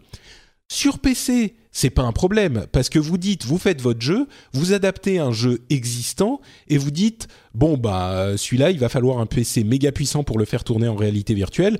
Vous mettez un autocollant dessus et basta, ça y est, le problème est réglé. Sur PlayStation ou sur Xbox, vous pouvez pas faire ça. La machine, elle a une puissance fixe et c'est terminé. Donc, si vous adaptez le jeu que vous avez déjà, vous vous dites, ok, on va faire les choses simples on va euh, prendre un jeu qu'on a déjà, on va dédoubler l'image, et ben il va pas tourner sur votre console parce qu'il faudra beaucoup plus de puissance de calcul. À ce moment, ça veut dire qu'il faut commencer à redévelopper un petit peu le jeu en partie pour adapter euh, le jeu et les images, la qualité graphique à la machine que vous utilisez. Et à ce moment-là, ça pose un problème, c'est que ça demande beaucoup de temps de développement et on arrive dans une situation où ce n'est pas tous les utilisateurs de PlayStation 4 qui auront Morpheus. C'est un accessoire en plus qu'ils doivent acheter. Et donc, le euh, parc installé sera limité. Donc, euh, les motivations pour les développeurs de développer spécifiquement pour seront euh, limitées aussi. Et c'est le l'éternelle histoire du poisson qui se mord la queue. S'il n'y a pas beaucoup de jeux, eh ben les machines se vendent pas. Et s'il n'y a pas beaucoup de machines sur le marché, il n'y a pas beaucoup de jeux. Donc c'est vraiment une analyse euh, intéressante. Je suis pas certain qu'elle soit euh, euh, exacte à 100% non plus. Ça se trouve, il y a des méthodes pour faire des, des calculs qui soient pas si gourmands en dédoublant l'image. Si ça se trouve, Sony va mettre des jeux tellement incroyables à la sortie que tout le monde va en acheter et qu'il y aura un parc installé de 5 millions de Morpheus sur les 20 millions de PlayStation 4 déjà vendus au bout de de trois semaines, surtout qu'il va sortir que dans un an. Donc, euh, ça se trouve, on, sera à 30 millions de machines d'ici là. Euh, donc, bon, mais c'était une analyse intéressante, j'ai trouvé. La différence, encore une fois entre les, consoles et les PC. Le, souci en fait que je vois là-dedans, c'est la multiplication en fait de, ces casques, ce qui fait à mon avis, ce qui rajoute une couche de complexité pour un, développeur en fait qui va vouloir lancer euh, tel ou tel jeu. il va devoir le faire pour la version Sony, le faire pour euh, la version euh, Valve HTC, le faire pour Oculus Rift, hein, euh, avec peut-être des différences notables en termes de, développement d'une machine à l'autre. Et le souci en plus, c'est que finalement, si tu l'achètes sur pour ta PlayStation 4, hein, t'es coincé dessus, donc le jour où tu as envie de le connecter sur ton PC, parce que tout le monde a un PC de nos jours, parce qu'il y a un jeu sympa qui est pas disponible sur PlayStation, bah t'es coincé, tu pourras pas l'essayer. Et moi, ce que j'aimerais voir à terme, c'est plutôt une solution qui soit neutre, qui fonctionne sur toutes les machines et euh, qu'on puisse prendre en fait d'une bécane à l'autre. Bah, je crois que c'est effectivement le PC et c'est tout. Et donc a priori, euh, soit la, machine de Valve, soit l'Oculus. Mais c'est sûr que le, le Morpheus, euh, c'est pas demain qu'on va pouvoir le brancher sur un PC. Par contre, on a l'avantage d'une solution tout en un euh, simplifiée. Pour le développement, c'est compliqué parce que chacun a son interface différente. Et quand je parle d'interface, je parle des manettes. Elles sont quand même différentes pour tous les, toutes ces machines. le problème que je vois en plus pour le le Morpheus, c'est que oui, il faut acheter la machine elle-même, mais il faut aussi avoir une PlayStation Camera et il faut avoir deux PlayStation Move. Ça, commence, à, faire cher, tout ça. Ouais. ouais. Surtout qu'il faut, euh, il faut les trouver les PlayStation, Move aujourd'hui. Hein. Oh, je pense qu'ils en ressortiront. Mais oui, oui, ils en ressortiront une version améliorée, une version 2.0. Euh. C'est ça. Mais bon. Mais je pense vraiment que l'Oculus VR, VR a euh, le plus de chance dans toute cette histoire pour toutes les raisons qu'on a évoquées juste avant. Euh, et Samsung euh, a aussi annoncé que le, euh, il y aurait une nouvelle version du Gear VR pour son Galaxy S6 et Galaxy S6 Edge, qui sont en fait une déclinaison du Oculus. Donc, on reste dans le même type de, de machine. Euh, et enfin, Microsoft a parlé un petit peu de sa Xbox et du fait qu'ils étaient en train de penser à des expériences de jeu pour le HoloLens. Donc là, on parle de réalité augmentée, qui moi me paraît euh, beaucoup moins euh, crédible pour toutes les raisons que j'ai détaillées dans le rendez-vous tech où on parlait de ce sujet. Euh, je vais pas refaire tout le débat ici, mais à mon sens, il y a des problèmes d'interface euh, dans le monde réel et de lag et de tout ce genre de choses euh, pour vraiment que les choses soient stables. Mais bon, on verra. Hein, Peut-être qu'ils me prouveront que j'ai tort. et puis surtout, ils ont ouvert le développement sur Xbox où ils vont ouvrir très bientôt cet été, entre cet automne, ce printemps et cet été, le développement euh, pour Xbox à tous les développeurs, là encore, sans avoir besoin d'avoir un kit de développement spécifique, cher, compliqué à avoir. Euh, tout le monde pourra développer pour Xbox One très facilement, et là encore, c'est une bonne nouvelle. Écoute, euh, le maximum de, compétition, le, mieux c'est en général de toute façon pour, le marché. Donc moi je pense que c'est une bonne chose. À voir ensuite comment ça va, j'espère relancer la Xbox One. Euh, c'est oui, ça c'est l'autre l'autre grande question euh, dont, auquel on n'aura pas forcément une réponse tout de suite.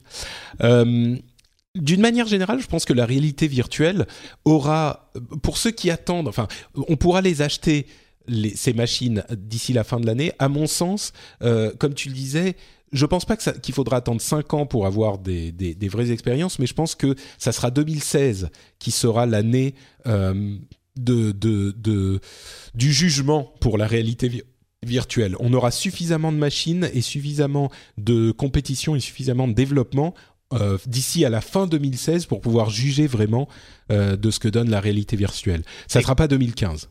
je te, je te donne rendez-vous euh, fin fin 2016 alors et on en, on en reparlera, on verra.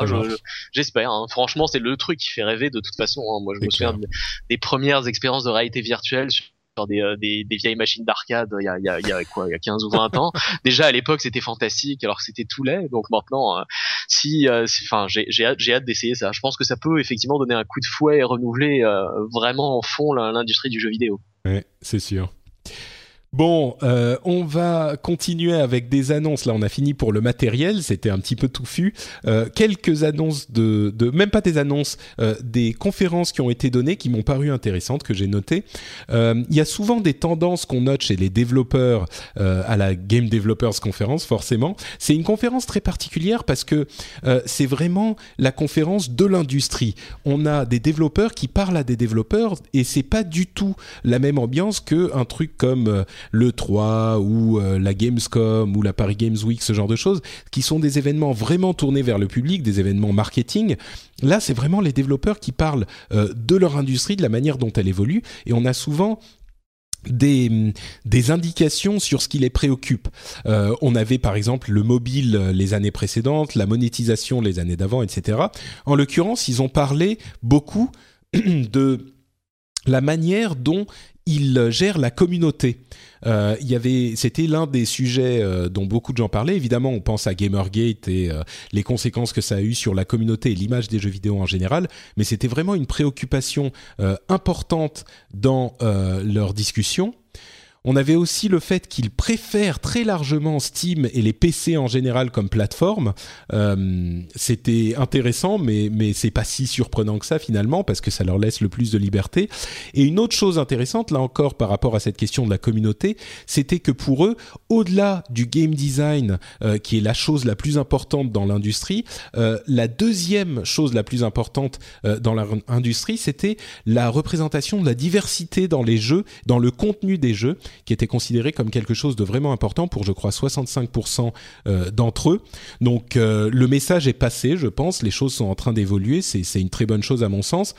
Euh, et on en verra les, conséquences dans les années à venir, je pense, en tout cas je l'espère. Et ce qui est intéressant, c'est de voir que c'est beaucoup plus intéressant pour eux que la question de la monétisation euh, de, de leur jeu, la question de trouver des meilleurs moyens de monétiser leur jeu. Alors évidemment, on parle des développeurs, des artistes, mais c'est marrant de voir la, séparation très nette qu'il y a entre les développeurs et peut-être euh, les gens, euh, les, dirigeants de ce genre d'entreprise, pour certaines en tout cas, qui sont préoccupés par la monétisation plus qu'autre chose. À vrai dire, je caricature un peu parce que c'est pas vrai qu'ils sont. Ah, généralement, c'est pas blanc ou noir. C'est pas juste la monétisation ou juste le game design. C'est souvent les deux qui sont importants parce que bah sans l'un, l'autre ne peut pas vraiment exister. Euh, et puis une, autre chose que j'ai notée et qui à mon sens surprendra beaucoup Dany, qui a le sang maléfique de gamer qui coule dans ses veines, c'est que euh, là encore, selon des études qui ont été faites auprès des développeurs et des expériences de jeu, il semblerait que contrairement aux idées reçues, 95% des gens qui jouent à des jeux vidéo euh, vont vers les options, euh, quand on a l'option de choisir d'être bon ou mauvais, gentil ou méchant, 95% des gens vont plutôt vers le choix gentil euh, oh dans les jeux vidéo.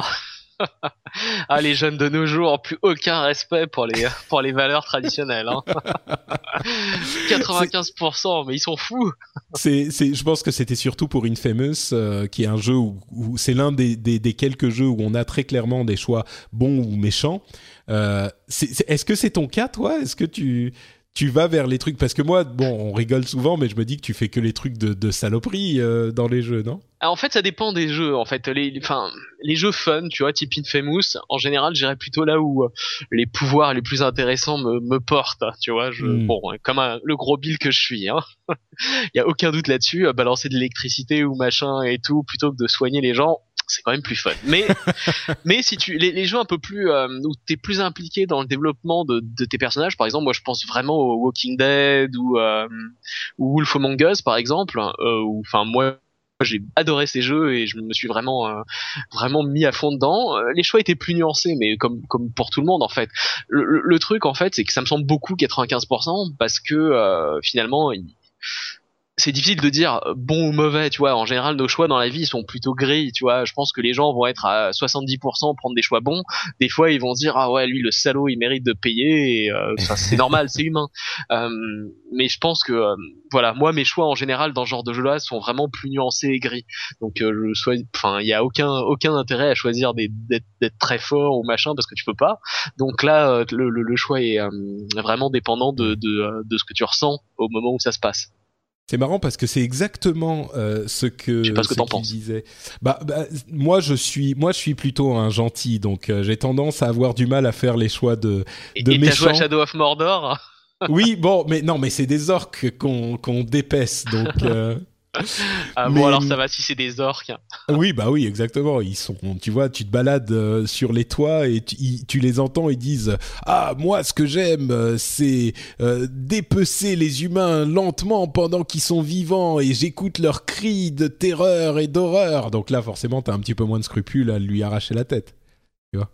Écoute, donc en fait, en étant l'association pour la défense des orques, c'est scandaleux ce que tu dis. Ils ont au moins autant de droits que toi de, de dépecer et d'arracher la tête de leurs adversaires. Voilà. C'est vrai, c'est vrai.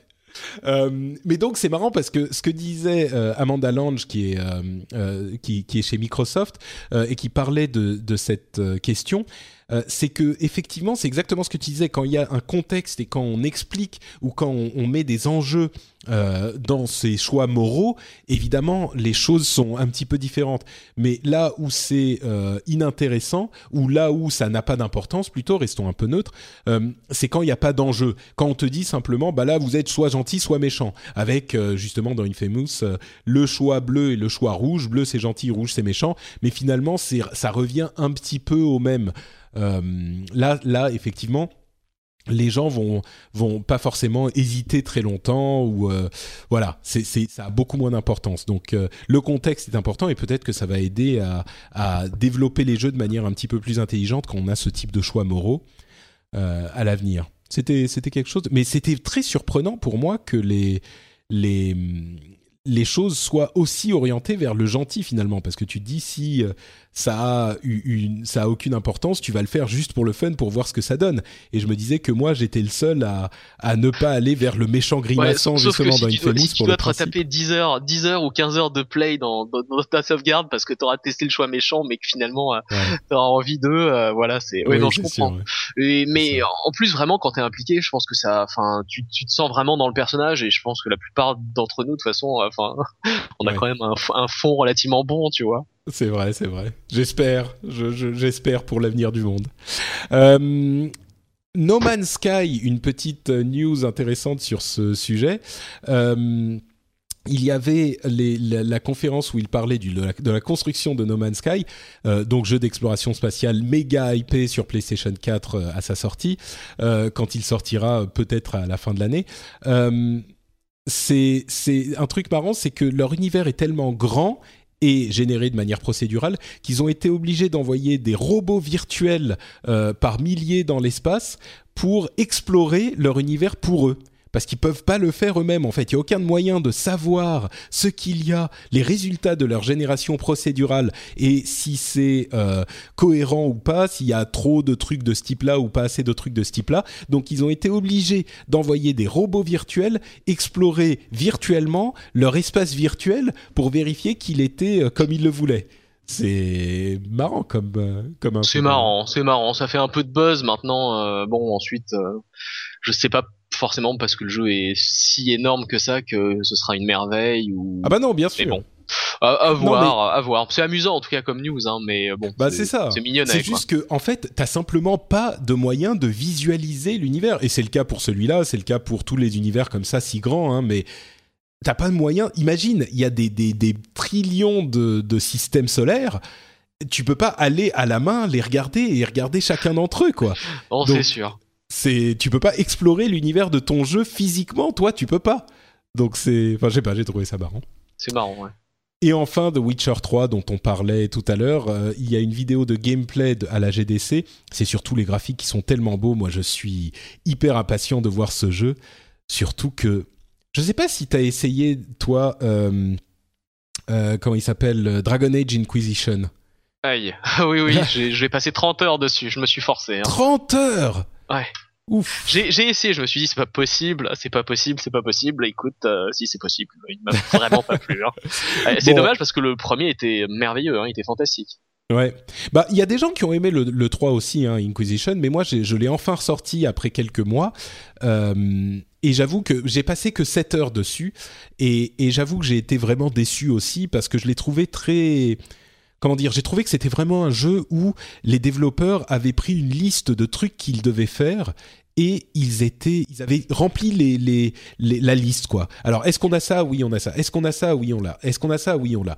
Et enfin, même au niveau du design, il y a des problèmes quoi. On m'envoie dans une zone au début pour essayer d'accomplir une mission spécifique, de sauver quelqu'un.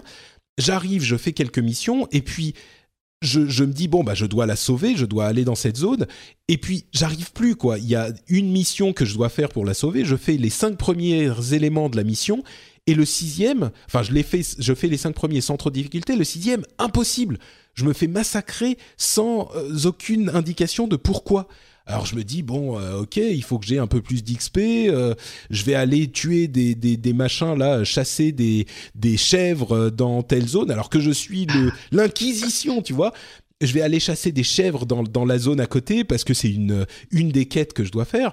Et là, euh, j'arrive, je, je, vois une chèvre, je lui tire euh, dessus avec un arc. Euh, et il y a mon, mon gros guerrier qui arrive dessus, qui la massacre avec son, sa, son épée. Je me dis, bon, bah c'est la chèvre, voilà la pauvre. Et là, il fait, parce que c'est généré aléatoirement, un cri de victoire, genre, prends ça, mécréant Tu sais, c'est... Mais euh, qu'est-ce que tu fous C'est une chèvre, quoi? Enfin... Ah bah elle était dangereuse, hein. Elle a ah oui, grand dans le groupe. Bon, en fait, ce que, je reproche à ce jeu, il y a deux choses en fait. Premièrement, c'est que c'est un, une sorte de MMO en fait. Ils ont repris tous les éléments du MMO, mais pas ceux qui étaient les plus fun ou excitants. Donc t'as plein de quêtes partout, t'as euh, va chercher euh, cet anneau que euh, mon mari a perdu quand, il faisait un tour de garde, ou va va tuer 10 chèvres parce que on a besoin de, de fourrure pour les gens du village et de viande. Bon, ok, pas super excitant. Euh, et la deuxième chose en fait qui m'embête, c'est surtout, enfin, ce qui ce qui faisait l'intérêt du premier, c'était le la profondeur des dialogues, la richesse des personnages euh, et les implications de tes choix euh, dans le jeu. Et, euh, et en fin de compte, là, c'est, enfin, les dialogues sont vraiment pas intéressants. J'en ai passé beaucoup, beaucoup parce que c'est, il y a du dialogue pour faire du dialogue. Alors il y a mm. énormément de dialogue. Hein. Je pense que si t'écoutes tout dans le jeu et que tu fais tout bien comme il faut et tout, le jeu doit faire 100 à 150 heures de played. Euh, mais c'est vraiment, enfin, c'est beaucoup, beaucoup moins impliquant que, que le premier. Et c'est mm. très dommage. Ouais, moi, à vrai dire, il y a, y a, ça un petit peu. Il y a aussi le fait que, bah, on m'a pas dit de. En fait, finalement, ce qu'il fallait, c'était ressortir de là où j'étais, aller dans une autre zone, mais personne ne l'avait indiqué. Personne te le dit, non. C'est. Mais franchement, si j'avais pas posé la question sur Twitter, j'aurais jamais su, jamais.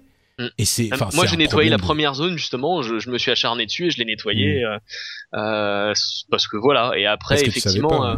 Parce que c'était pas très clair. Il faut revenir dans ta dans ta salle de, de du trône, t'as la carte, machin, ta salle mm. de guerre, et il faut changer de zone régulièrement, lancer des quêtes annexes secondaires, lancer des. Ok, mm. c'est sympa, mais euh, c'est assez mal indiqué et bon ça change ça change rien au fait que pour moi vraiment le, le plaisir qu'il y avait et je trouve que Mass Effect par exemple Mass Effect 1 2 ou 3 euh, c'était vachement plus fun et les parties euh, justement dialogue euh, et interaction avec les autres personnages de ton groupe et sont vachement plus intéressantes alors que c'est un mm. third person shooter plutôt que euh, Dragon Age 2 alors que enfin pardon Inquisition alors que alors que finalement c'est censé être un jeu de rôle donc ouais c'est vrai que c'est un peu, c'est un peu frustrant.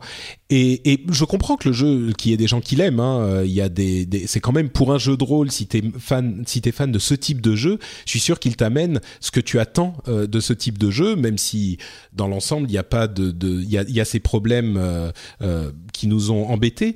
Mais moi, j'ai, j'ai, enfin, je trouve que c'est vraiment le la réflexion que ça m'a amené, c'est que tout le monde lui a, enfin tout le monde, il y a énormément de, de gens qui lui ont donné le titre de jeu de l'année euh, l'année dernière, et moi j'ai trouvé que, je sais plus si j'ai volé cette expression à quelqu'un ou si c'est moi qui ai pensé, mais c'est vraiment un exemple du fait que parfois pour être le jeu de l'année, on n'a pas besoin d'être le meilleur jeu euh, pour tout le monde, le jeu préféré de tout le monde, mais on a juste besoin d'être le jeu que les gens détestent le moins.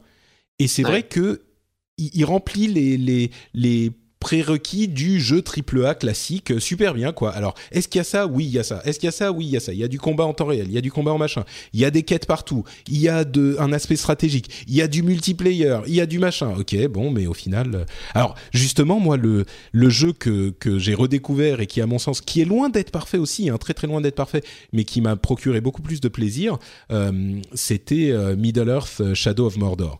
Là, je l'ai redécouvert il y a une semaine et je l'ai retourné, mais dans tous les sens. C'est, vraiment, euh, je l'avais bien aimé quand je l'avais essayé autour de Noël, mais j'avais pas trop le temps d'y jouer.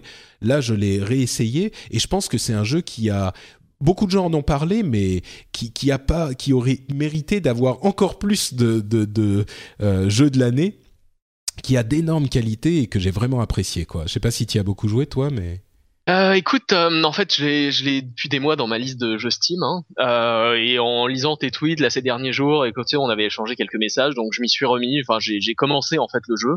Euh, il est sympa. J'ai pas passé assez, j'ai passé peut-être deux ou trois heures dessus, donc j'ai pas passé assez de temps pour te dire oui, c'est une merveille ou pas. Euh, il est, en tout cas, il est bien fait. Moi, toutes les critiques que j'avais lues dessus euh, étaient sympas. Le, niveau de la narration, ça a l'air plutôt, plutôt intéressant aussi. Et bon, le jeu est très open world, donc c'est assez, assez agréable.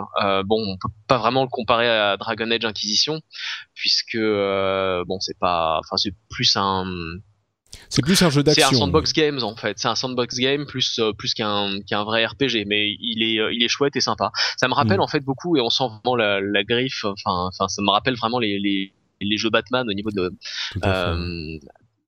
c'est quoi déjà Batman Asylum euh, et euh, Arkham, City, au niveau du gameplay et de la jouabilité euh, c'est vraiment ça. Les combats sont nerveux sympas bah c'est le même système oui. Ouais exactement le même système. C'est bah franchement moi j'ai c'est un, bon jeu je pense. L'ai je l'ai beaucoup aimé. C'est les meilleurs aspects de Assassin's Creed avec euh, l'aspect furtif mais quand même hyper action et tu montes sur les toits et tu prépares ton ta mission etc euh, donc les meilleurs aspects d'Assassin's Creed mieux réussis même que dans Assassin's Creed j'ai fini Unity il y a, y a, quelques temps aussi euh, les meilleurs aspects de Batman, avec le système de combat tellement agréable à faire et qui au bout du compte on se sent d'une puissance mais phénoménale. On prend des hordes et des hordes d'orques et on les massacre euh, avec une facilité sans nom. Enfin même pas une facilité mais le système reste intéressant. Et puis ce système de Nemesis euh, où on va aller chasser les gardes du corps qui ont été créés dynamiquement par rapport à nos actions et ceux qui nous ont battus ou pas, chasser les gardes du corps des, des chefs de guerre qu'on veut tuer ou qu'on veut... Enfin bon, c'est hyper bien fait. J'ai trouvé ça très original d'ailleurs, hein, d'avoir euh, genre tel orc défie euh, le capitaine machin de Sauron et prend sa place pour devenir Gorgar, le terrible massacreur d'humains. J'ai trouvé ça super sympa et c'est vachement impliquant en fait. C'est étonnant, hein, ça, ça t'implique vraiment dans ce. Ça, tout le monde en a parlé et tout le monde l'a mis en exergue, mais ça t'implique vraiment dans le truc et euh, et c'est c'est hyper intéressant pour le la construction de l'histoire qui à côté de ça même l'histoire avec euh, le héros et qui est un petit peu légère c'est sûr mais le héros et cette raison pour laquelle il peut pas mourir euh, je l'ai trouvé vachement bien euh, conçu aussi. Si on veut faire que l'histoire elle se tient. Et en fait c'est un jeu qui se concentre il n'y a pas de superflu euh, j'ai trouvé, c'est moi j'ai fait 30 heures de jeu dessus et c'est 30 heures euh, hyper intenses. Euh, on peut finir l'histoire principale en une quinzaine d'heures, j'imagine.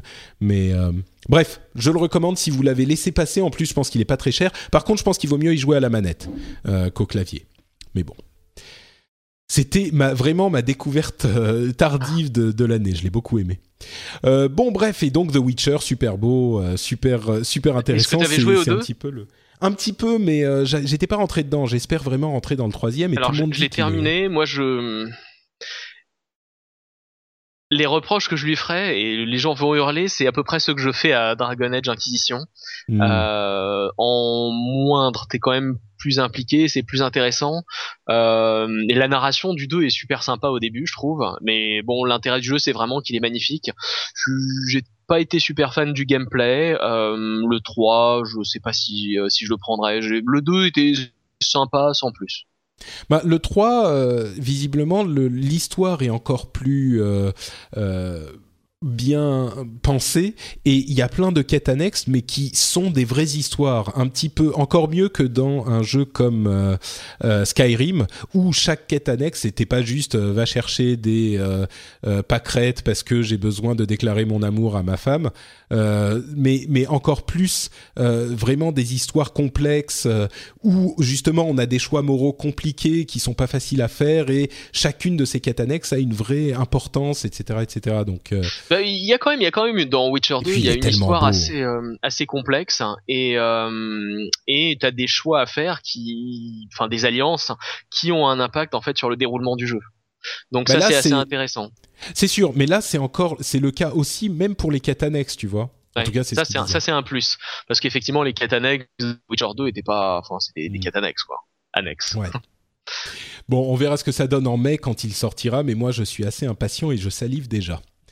Euh, bon, je sais pas si on va parler de, allez, très rapidement de Pokémon euh, Shuffle, euh, Pokémon Puzzle Game que j'ai essayé sur Nintendo 3DS pour parler un petit peu de console quand même, et qui est méga free to play. Moi, ça m'a un petit peu fait peur parce que Iwata disait il y a quelques semaines dans une réunion avec les, enfin une, les réunions d'actionnaires qu'ils allaient orienter un petit peu leur euh, stratégie vers des jeux moins chers et des jeux adaptés du mobile. Et là, on se dit toujours, un jeu adapté du mobile, ça change le, le, business model parce que euh, bah, sur console, on n'a pas l'habitude d'avoir des modèles type Candy Crush.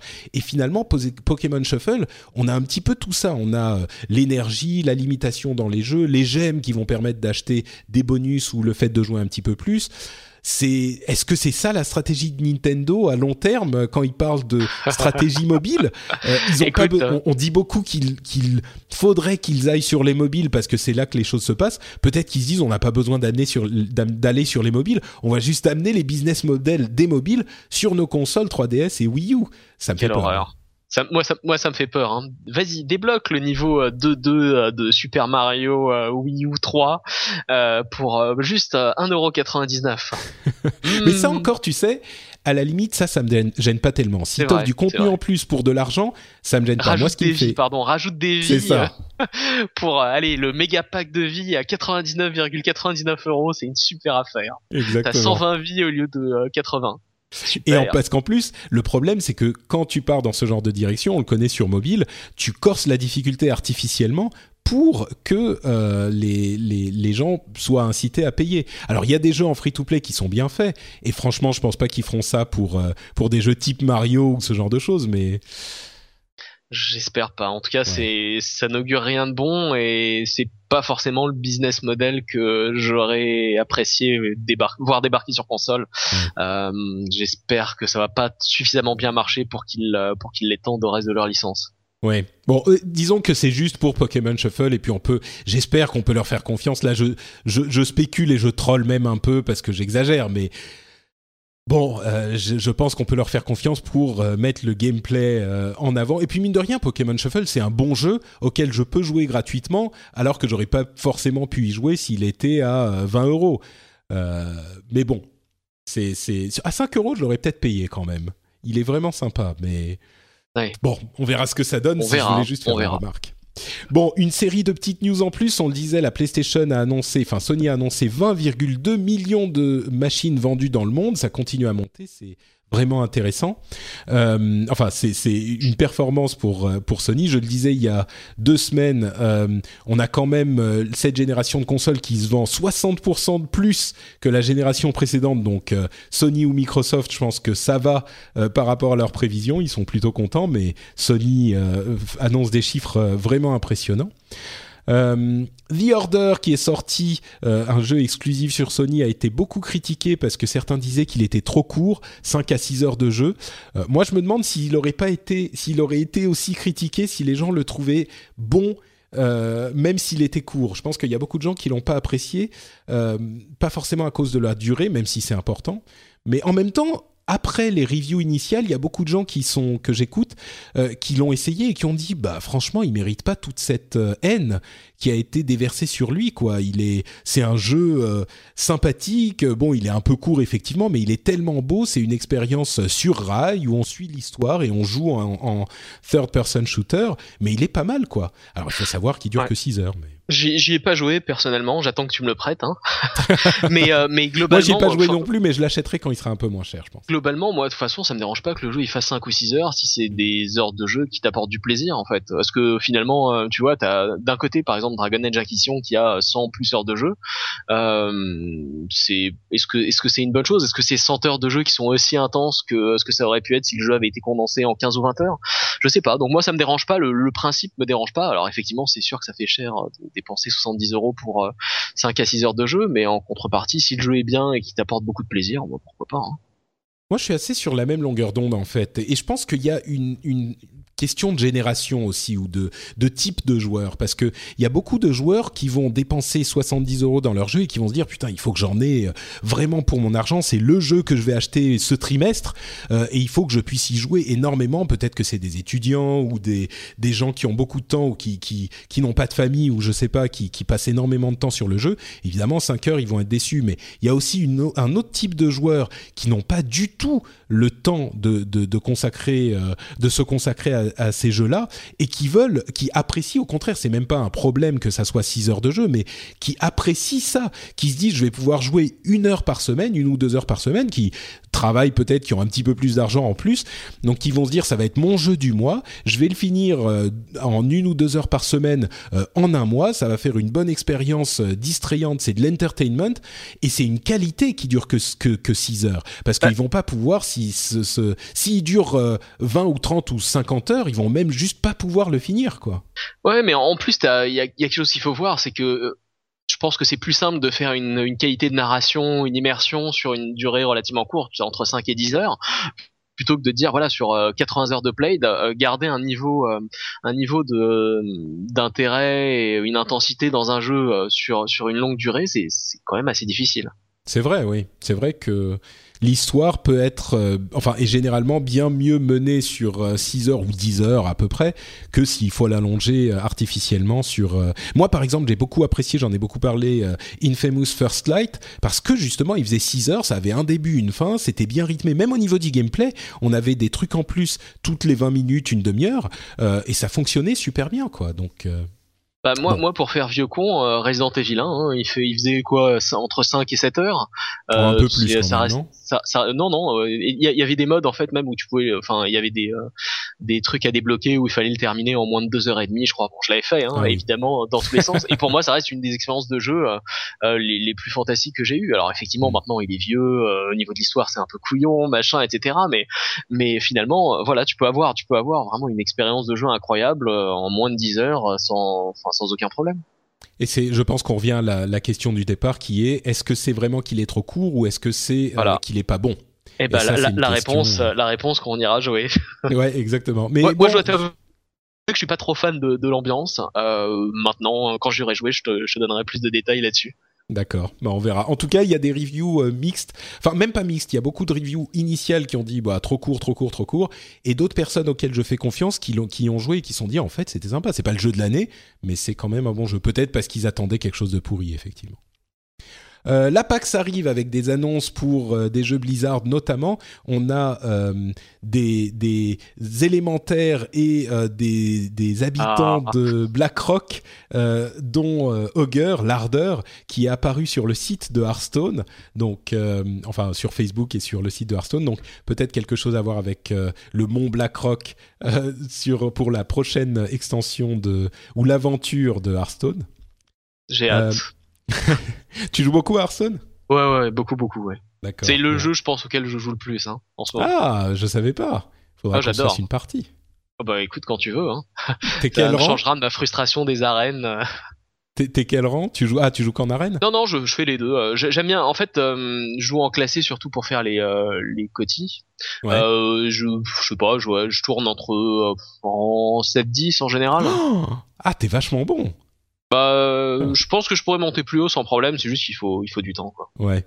Bon, d'accord, ok. Mais j'adore. Bah, oui, euh, j'ai toutes les cartes qu'il me faut. J'ai plein de hmm. poussière pour la prochaine extension. Euh, j'ai ce qu'il faut. Il n'y a pas de problème. En plus, bah, comme je fais des arènes, c'est, je pense que c'est le meilleur moyen de d'avoir des paquets, des poussières et des golds supplémentaires gratuitement. C'est, c'est pas trop trop méchant. Donc voilà. Juste, il y a tellement d'aléatoires quand tu fais une arène que des fois ça m'énerve. Tu, tu gagnes combien de combats généralement en arène? À peu près alors il y a des fois où je me fais ridiculiser hein, bien sûr comme tout le monde c'est rare mais bon une ou deux victoires ça arrive quand même et c'est super frustrant surtout quand tu te dis ouais j'ai un bon deck pas mal et tu t'es défoncé et des fois bah t'as un deck merdique et mon record c'est 9 ou 10 victoires et en général je fais entre 5 et 7 hein. pas mal pas mal donc tu rentabilises bien tes arènes oui, oui, oui, ouais, bah c'est, elle, elle, elle, elle, se paye, elle se paye, toute, seule. Voilà. Ouais. Euh, est-ce que tu es prêt à racheter des instruments en plastique, Dany? Ah bah j'en avais tellement envie, mais je, je, je, suis certain que c'est avec le, le, changement de génération de console, c'est une des raisons qui a fait que. Oui, c'est possible, c'est possible. Euh, alors, il y a euh, des rumeurs selon lesquelles Activision s'apprêterait à ressusciter la série Guitar Heroes. Et hum, comme on avait entendu des rumeurs selon lesquelles, qui sont en train de se confirmer, selon lesquelles Rock Band serait en train de revenir aussi, il est possible qu'à l'E3 on entende parler de nouveaux jeux de musique. La grande question c'est est-ce qu'il faudra racheter des instruments? Est-ce que les anciens pourront être adaptés aux nouvelles consoles? Est-ce qu'on pourra garder les chansons qu'on a déjà achetées euh, pour les anciennes euh, les anciennes Il faudra euh, tout racheter, tout. oui, c'est très possible. Mais c'est marrant, tu sais, j'écoutais, il y a des gens qui disaient ouais, on en a marre des jeux de, de musique. Euh, c'est passé, ça y est, c'était une, une, une mode et c'est passé. Et il y a des gens que j'écoutais, bah, Jeff Kanata, Kanata et euh, Christian Spicer dans DLC, euh, qui disaient mais il n'y a pas de raison que les jeux de musique disparaissent. C'est comme les jeux de sport. Ça peut être en fond dans le jeu vidéo. La musique, c'est un truc que tout le monde apprécie. Il n'y a pas de raison que ça disparaisse. La raison, c'est qu'ils en ont trop fait, en particulier chez Activision. Euh, et donc les gens en ont eu marre. Mais il n'y a pas de raison que si le rythme est, est raisonnable, on puisse pas continuer à, à avoir des jeux de musique tout le temps. Quoi. Surtout finalement les nouvelles chansons sur lesquelles tu as envie de jouer, bah il y en a tout le temps. Hein. Bah, euh, donc euh, voilà, c'est un, un, business model qui doit être un peu différent de ce qu'il était à l'époque, mais je pense que si on le base plus justement sur le, le fait de l'acquisition des titres et qu'on évite de changer les instruments euh, toutes les deux semaines parce que finalement euh, c'est toujours sympa de vendre des guitares, euh, bah pourquoi pas? En plus c'est vachement sympa en, en, multi avec des potes dans le salon autour d'une pizza. voilà, hein, c'est exactement. Bah, tu sais que moi après y avoir réfléchi au début je me disais bah ça suffit on en a marre de tout ça. Je me suis dit finalement pourquoi pas? Je crois que je serais prêt à au moins les guitares, peut-être pas la batterie et ah bah si pas tout. Moi j'adore la batterie donc il faudrait que tu me prennes une batterie. J'y réfléchirai. Bon, les jeux gratuits du Xbox Live Gold et du PlayStation Plus ont été annoncés pour le mois de mars. Et en particulier, c'est intéressant sur euh, Xbox, il y a Tomb Raider, Rayman Legends et Bioshock Infinite. Euh, je sais plus lequel c'est sur euh, Xbox 360 et lequel est sur Xbox One. mais attendez, je vais. Je, crois que c'est Rayman Legends en fait sur Xbox One. C'est ça. Donc bon, qui est qui est sympa. Ça, mais... ça nécessite pas forcément la, la, puissance euh, absolue de la Xbox One, mais c'est ça. mais, ça reste franchement, un, un, bon jeu. Sur Xbox 360, euh, Tomb Raider excellent, excellent jeu. Euh, vraiment un, un, un Uncharted-like euh, euh, très, très bien foutu que j'ai adoré. Bioshock Infinite. Bioshock est très bon aussi. Donc, si vous avez une Xbox 360, pensez à les downloader parce que c'est vraiment des bons jeux, quoi. Euh, et sur PlayStation Plus, euh, euh, Mémoire de la Grande Guerre, c'est un peu moins sexy. Mémoire de la Grande Guerre, Apes Odyssey, euh, Papo Agno, Sherlock Holmes et Oli Oli 2 sur Vita que je voulais essayer si j'avais pas eu des problèmes avec euh, Patreon dont je me plains sur le rendez-vous tech.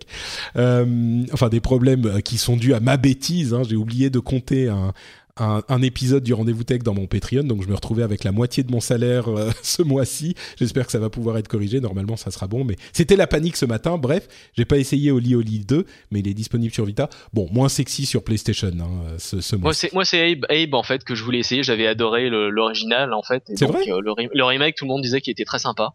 Donc, tu sais, j'ai jamais vraiment joué à Abe. C'est un jeu de plateforme classique, non? C'est un Prince of Persia like. Ah ah bah peut-être que je vais l'essayer alors je vais regarder. L'univers est assez, euh, enfin il est il est très original et, euh, et sympa, c'est fun. C'est un, c'est dur mais c'est fun. Prince of Persia, euh, les anciens ou les nouveaux Oui, tu sais là où il fallait t'accrocher à la plateforme, ah. il fallait timer le bon le bon moment où tu marchais sur le sur la dalle pour ouvrir la porte sans te faire écraser, etc. D'accord. Bon, allez, quelques news euh, pour finir. Euh, Tomb Raider, le reboot, a finalement été le jeu le plus vendu de la licence, même plus que Tomb Raider 1. Rendez-vous compte, on avait l'impression qu'il s'était pas super bien vendu, mais euh, au final, c'est le plus vendu Tomb Raider, le Tomb Raider le plus vendu de l'histoire. Il a fait 7,5 millions. Il faut voir aussi qu'il est, il est multiplateforme, donc ça doit aider quand même pas mal. Bien sûr. Et en plus, c'est un très bon jeu accessoirement. Oui, et puis il y a plus de consoles qu'à l'époque où Tomb Raider 1 est sorti, etc. Bien sûr. Mais il n'empêche, on avait l'impression, tu te souviens, quand il est sorti, que ça marchait pas aussi bien que, que Square Enix ne l'espérait, mais...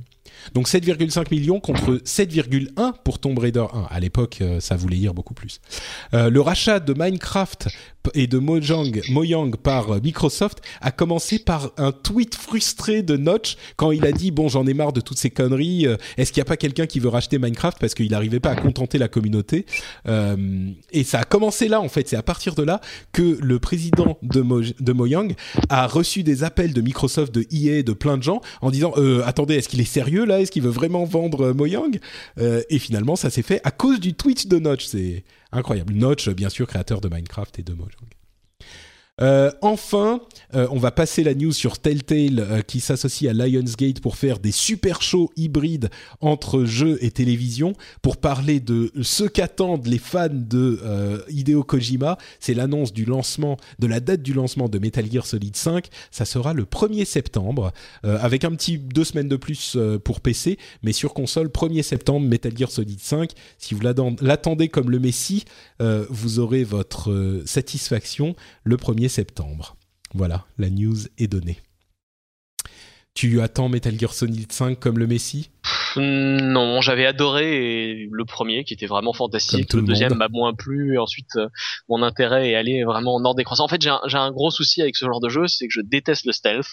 Donc ah. euh, déjà, il part avec un handicap. Moi, je suis un gros bourrin, donc euh, et pourtant, t'avais aimé le 1, donc. Euh, J'ai adoré le 1. Bah, le premier était vraiment euh, fantastique. Ensuite, les, les, combats de boss, ils s'étaient quand même vachement dilués, étaient devenus moins originaux et, euh, et intenses, je trouve, dans, dans, dans les suites. Hmm, c'est pas faux. Bon, et eh ben écoutez, ça va faire. Euh, on arrive à la fin donc de cet épisode bien touffu du rendez-vous jeu. Euh, j'espère que vous avez passé un bon moment. En tout cas, moi, ça m'a fait plaisir de retrouver mon camarade Dany dans un podcast. Euh, peut-être qu'on essaiera de se refaire ça de temps en temps, soit dans le rendez-vous tech, soit dans le rendez-vous jeu. Est-ce que les gens peuvent te suivre quelque part sur Internet s'ils sont intéressés par tes jugements délétères et tes actions maléfiques de gamer méchants? Voilà, écoutez, alors euh, la torture de petits chats virtuels dans, dans les jeux vidéo, vous pouvez la suivre uniquement virtuelle, hein, parce que sinon c'est quand même trop mignon. Euh, c'est sur euh, Twitter, j'ai un compte qui donc que vous pouvez suivre sous @notdany, N O T D A N Y.